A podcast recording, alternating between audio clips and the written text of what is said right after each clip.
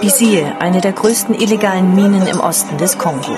Hier werden kostbare Erze wie Koltan abgebaut. Aus Koltan wird Tantal gewonnen, ein besonders hitze- und widerstandsfähiges Metall, aus dem unter anderem unsere Handys gebaut werden. Der Handel mit Koltan ist ein lukratives Geschäft, vor allem für die Bürgerkriegsparteien im Osten des Kongo. Verschiedene bewaffnete Gruppen, die um die Kontrolle der Minen kämpfen und sich mit den Erlösen des Koltangeschäfts neue Waffen kaufen. Der Dokumentarfilmer Frank Pulsen ist nach Ostkongo gereist.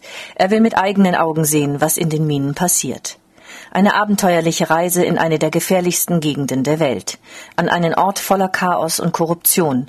Eine Region, in der die Blauhelmtruppen bisher vergeblich versuchen, Frieden zu schaffen.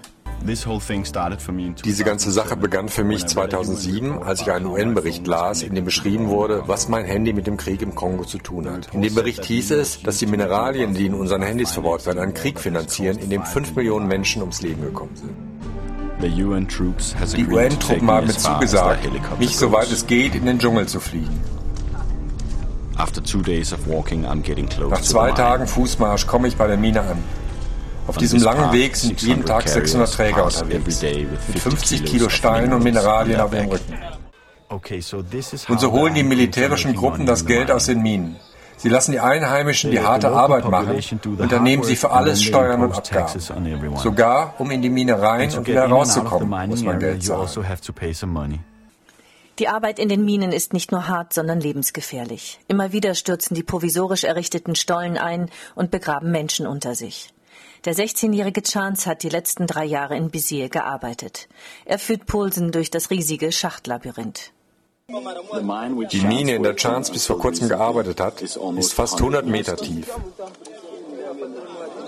Chance hat mir erzählt, dass es so lange dauert, dort hinein und wieder hinaus zu kriechen, dass er manchmal eine ganze Woche am Stück unten geblieben ist. Blood in the Mobile ist ein Film über die menschenunwürdigen und mörderischen Arbeits- und Lebensbedingungen in den Minen des Kongo.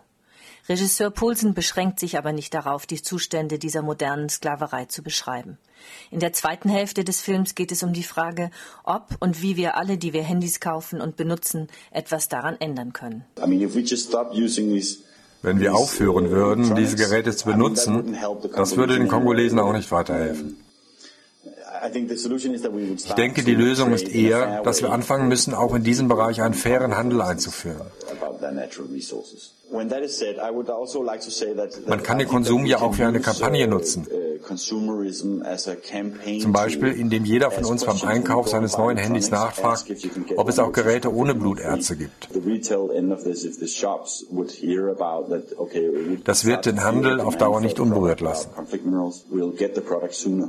Poulsen dokumentiert seinen vergeblichen Versuch, mit dem größten Handyhersteller Nokia über die Blutärzte in unseren Mobiltelefonen zu sprechen. Uh, my name is Frank Poulsen. I'm a filmmaker from Denmark.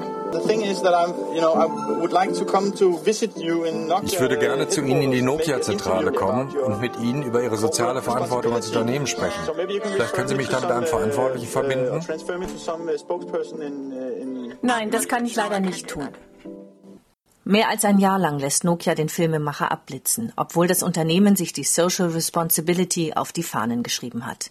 Dabei könnte man, wie bei den Diamanten etwa, den blutigen Handel eindämmen, indem man die Zulieferungskette publiziert. Coltan gibt es zum Beispiel auch in Australien, in legalen Minen mit normalen Arbeitsbedingungen. Aber dort ist es eben teurer. Und herauszufinden, woher die Erze in einem Handy kommen, ist inzwischen möglich. Die Bundesanstalt für Geowissenschaften und die Gesellschaft für technische Zusammenarbeit haben ein Verfahren entwickelt, das quasi einen geochemischen Fingerabdruck der Rohstoffe ermöglicht. Der erste Schritt zu einer Zertifizierung für unblutige und fair gehandelte Mineralien. Bis die Menschen in Bizir davon profitieren, wird es aber noch lange dauern. Chance jedenfalls hat sich entschlossen, lieber wieder in die Schule zu gehen.